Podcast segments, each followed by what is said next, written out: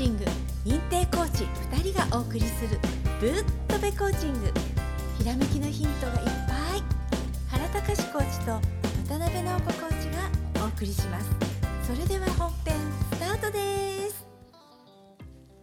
皆様こんにちは。渡辺直子です。はい、えー、3月になりましたね、えー、本日はひな祭りということで収録を始めてますけども。皆さんどうお過ごしでしょうかという感じですけども、えー、巷ではまあ依然まあね C の話が多く、えー、まあねワクチンどうだのとかっていうことが溢れてると思いますがまあねワクチンじゃあどうすんのって言ったらやっぱ最後はね自分で考えないといけないんだけど、まあ、ちょっとやばいこともあるようなので、えー、それについてはね、えー、ちょっと話そうかなと思ったんだけど長くなるので YouTube で、えー、トマブチ秀人博士の「バラ色ダンディ」の一節のところをね、えー、聞いてもらったら難しいけど全貌がわかるんで、うん、それをまず見てそれでワクチン打つかどうか考えてまあ、やってくださいと。まあ博士も打ちませんけども私も打ちませんというそれはだけは言っておきます。でも選ぶのはやっぱ本人のねあれなんでよく考えてくださいということで。ということで奈緒さんじゃあ今日の話題は何でしょうかね。はい。はい。えー、皆さんねこの番組聞いてくださってる方はコーチングの本を読んだり YouTube を見たり、うん、ね、でこの番組を聞いてくれたりしてコーチングのいろんなね理論のことをご存知だと思うんですけれどもいざね自分でやってみようと思うと意外にね、うん、あのできませんとか、うん、難しいとかねそういう言葉がね、あのポロポロセルフトークで出てきちゃっていらっしゃるんですよ。はい。ね、そこをねどうやって克服していくかっていうところをねここ本当にねあの自分でセルフコーチングやっていく時にねすごく肝の部分だと思うのでそういうお話をしたいなと思います。はい、うんうんうんうん、そうねあのまあ、えー、本読んだり、うん、そのまあ勉強してもまだ意識で、えーまあ、やっぱり制御しているプログラムがこう乗っかってる感じだよね。はい、だからうん今までのその人生が長ければ長いほどあの今までの無意識な刷り込まれた自分っていうのが、まあ、やっぱり堆積したような感じであるわけよ。はい、逆に子供さんにコーチングしたらもう利息だし二十歳過ぎてすぐだったらもう本当まあ汚れっていうか何ていうのかな。経験量が少ないからその変な経験も少ない。っていうのはあるよね。だから今勉強している人っていうのはちょっと遅かった場合やっぱり無意識が変わるまでには時間がかかる。でそこの時に今までの自分のプログラム思考方法がやっぱ出てくる。だから何に例えるかな？うん。まあ、今の春の気候のような感じで、えー、やっぱ寒い寒い暖かいとか、ね、三寒四温状態だよね。まだ完全には移行してないんだよ春には。で春に行くゴール方向に行くにはやっぱこうまだちょっと道のりがあるわけよ。で一番そのね周りがね言うのもドリームキラーっぽくさそんなん無理とかさあのなんていうかなやっぱ引き戻そうとするじゃない？そのうんやっぱコンフォートゾーンの関係だよね。完全に移行してないからね。その時にやっぱ言語化しちゃうんだよね。はい、でそれがこうなんていうの？自己暗示暗示になっちゃうんだよ。その暗示をコントロールするのはアファメーションだよじゃあアファメーションをちゃんととしているもしかしたらしてないかもねっていう場合もあるよね。でこれちょっと自分で変われない人っていうのはもう今一つ今一度ねこれが基本のものやっていやちょっと自分を高橋してみたらうんちょっと初めはその気でもなんか引っ込みつつあるなっていうのがやっぱあるんじゃないかなと思うんだけどね。はい。どうですかね？はい、え、うん。自分を客観的に見てみるっていうそういうことですね。うん、うん。まああれよね。そのコーチと話したことある人っていうのはまあ自分を多感してくれている人から見て見てみるとという視点をその時考えてみたりね。そのああのセフトが悪いの出てきた時にね。はい、先生でもいいし、まあどうまあまあ、父親でも母親でもじいちゃんでもばあちゃんでも誰でもいいんだけどね、まあ、自分の師匠師匠になるような人の立場になってみたりね。はい、やってみたらいいかなと思うけど。だからその時にやっぱりはっと自分をもう一回ね見るっていう必要ね。でも直子さん話ずれるけどさあの、はい、まあそうやってさそのドリームキラー的な自分がやっぱり最後に残るわけやけど、はい、ね、周りがまずはドリームキラーがいっぱい出てそいつを排除できるようになっても最後に自分のドリームキラーが残る。でもなんかね経験上にさその何々だからできない自分を正当化するってあるじゃん。はい、あるよね。はい、例えばスポーツだったら自分は背が低いから、えー、100m 走が速くないんだとかね。あるかねそういうのねでもたうくたくさんこう、うん。足が速くいければ速くなるよねできる方法を考えたら。はい、ねえ。何する？楽器にしようか。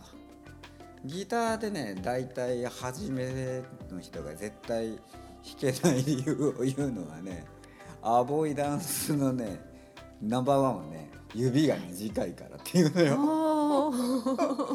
マジで？って。えー、そしたら子供とかどうするんですかね？まあまあ子供の場合はねあのちょっとちょっと小さめなギターからスタートした方がいいっていうのはさ確かにあるよね。はい。だからなんかな小学生の手ではまあ実際全然小さいやん。はい、なだから大人の話ね大人のね。ああ、はい、だからほんまにちっちゃかったらさそのほんまにその小学校と大人みたいな感じのスポーツで言ったらなんかな相撲とかバスケットボールとかは差があるかもしれないね。はい、ね物理的にだってあのババスケットのボールの輪っかにさやっぱり2メーター3 0センチぐらいの人やったらやっぱ入れやすそうやんな。はい、でもまあチームとして役割があったらさちょこちょこ動くやつがやっぱり起動してでそいつにパスして入れてもらう役っていう役割分担できるよねやっぱ多分、テニスだって一緒だよ多分。背が低いからってサーブが入らんわけじゃないよね多分。うん。げそう逆にこまこま動けるから勝ったりするよねだから結局ねまあ背が高いとかこう子供と大人の違いがあるそういう大差があるような感じじゃなければあのそれは単なるクリエイティブ創造的回避アボイダンスだよね簡単に。どう思う？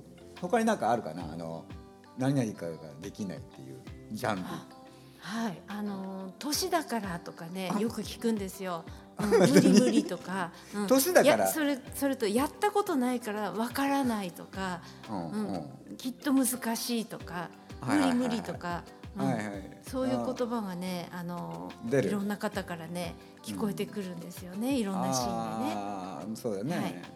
年だからできないっていうの？で年だったらできないんだ、うん、あと日本語ができないから分からなくてみたいなのもあって、あ今日ねそうなんですよ。あの外国の方がねうん。困ってらっしゃったので、うん。あのハンコのあの自動販売機みたいのがあるんですね。自動作成機みたいのが。うんうんうんうん。あのそれのあのその機械を見つけたんだけれどもお店にあるのを見つけたんだけれども日本語そのものが読めないから次に進めなくて困ってらっしゃるんですよ。うん。ちょっとその前に勉強したって聞いて。喋るのはねすごい上手なんだけれども、うんはい。難しいね。ええうんうんでねちっちゃい赤ちゃん抱えてて、ねそうね勉強する時間もなかったのかもしれないしそれでねあのちょっとだけねあの横についてて 手伝ってあげたんですけれども、うん。ね、それで、うん、作ることができたわけで、はい。うん。だから日本語ができなくても ハンコは作れちゃったという。あそれはだから、はい。うんうん。日本ならではのあり得た話だよね。そうですね、はい、うん。日本でよかったねみ日たい本な感じですかね。はい。僕がアメリカ行った時はそんな術は全くなかったね。日本語分かってくれる市役所関係の人なんてはい。だからもう泣く泣くやらざるを得ないもうあのピーピー言うとる状態じゃないんだよという。わあ大変出た。ピーピー言うんじゃねえって。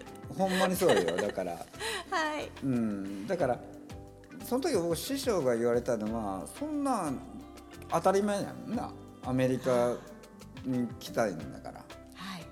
だからその時ってさその難しいことを体験しに来てるんでしょって異国に、あうん、ね、あそっか、うん。はい。でできる方法を考えること考えようと思えばなら言語を勉強するやろ、はい。ね、何でも魚釣りの面白い話しようか。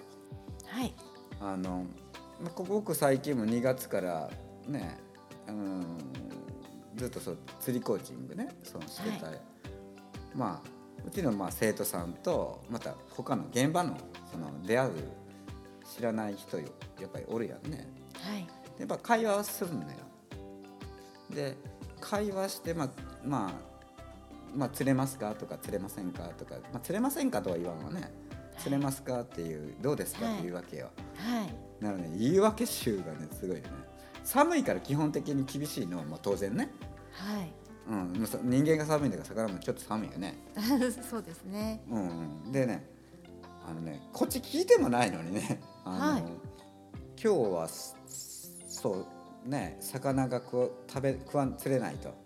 釣れない理由は何だというと、えー風があるから釣れないとかね、はうん、まあ要は人間サイドがやりにくいんだねけそのあの糸がねどっか飛んでいったりするって、あはい。でもう一つは何？水が濁ってるからでしょ。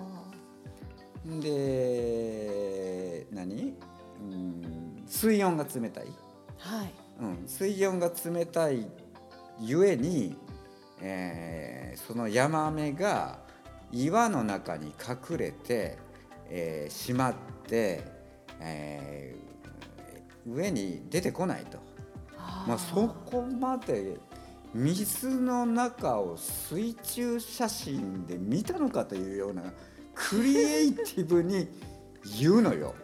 さまざまな理由が思いつくんですね。うん、そうなんよ、はい、すごいですね。クリエイティブに本思いついちゃうんですね。多い多い、うんはいでその時に僕は思うけどそれでも分かった上で挑戦しに来てるわけやろ？はい。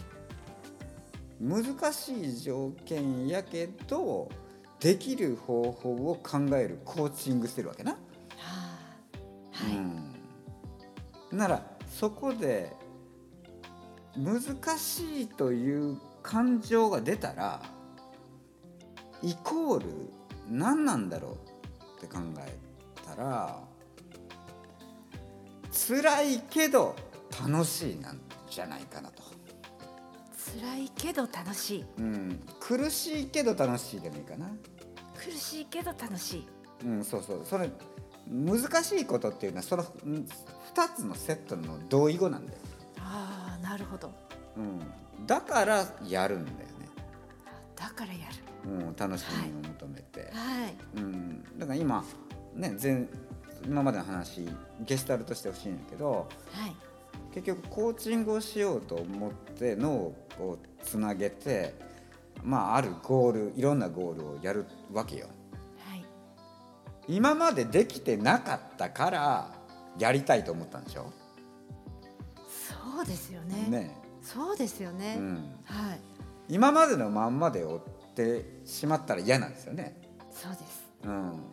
ねでそこに行き行くつくためには難しいからやめやらなかったんだよね。あなるほど。うん、はい。でそれを今トライしてるわけよ。はい。言葉を変える。出てきたことをもう一回こう自分のもう一人の自分で見て訂正する。自分らしくない。という感じの自分の言葉にはいうん、それがポイントになるよねっていう。まあまあさまざまなあの例を言いましたがはい。あのギターが弾けないのは指が短いんじゃねえからだよね。あのね指がなかったもう弾いてる上手に弾く人はいんのよね。ね実際。はい。だからまあ絶対そんなことないんだよね。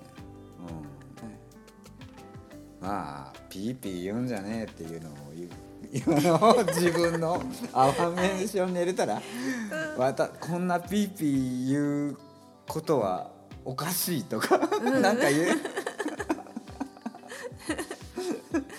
うん、まあそんな感じでね今回のお話はねまあこれで終わりになるんですが、そうですね。うん。はい、うん、もしもね未来側の自分が見てたらね、うん、今の自分に向かってピーピー言うんじゃねえって 言ってるかもしれないですね。できるんだ、できるんだ、できるんだって、できるできるできるできるってきっと言ってますよ。そうよ本当に。だから、今までやらなかったことしてるんだから、はい、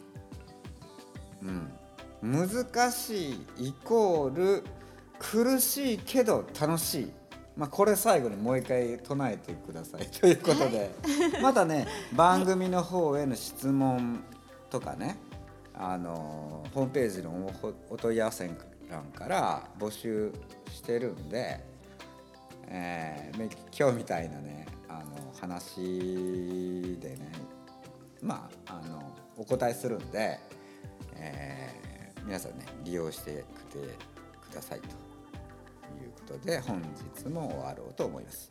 はい、本日もありがとうございました。ありがとうございました。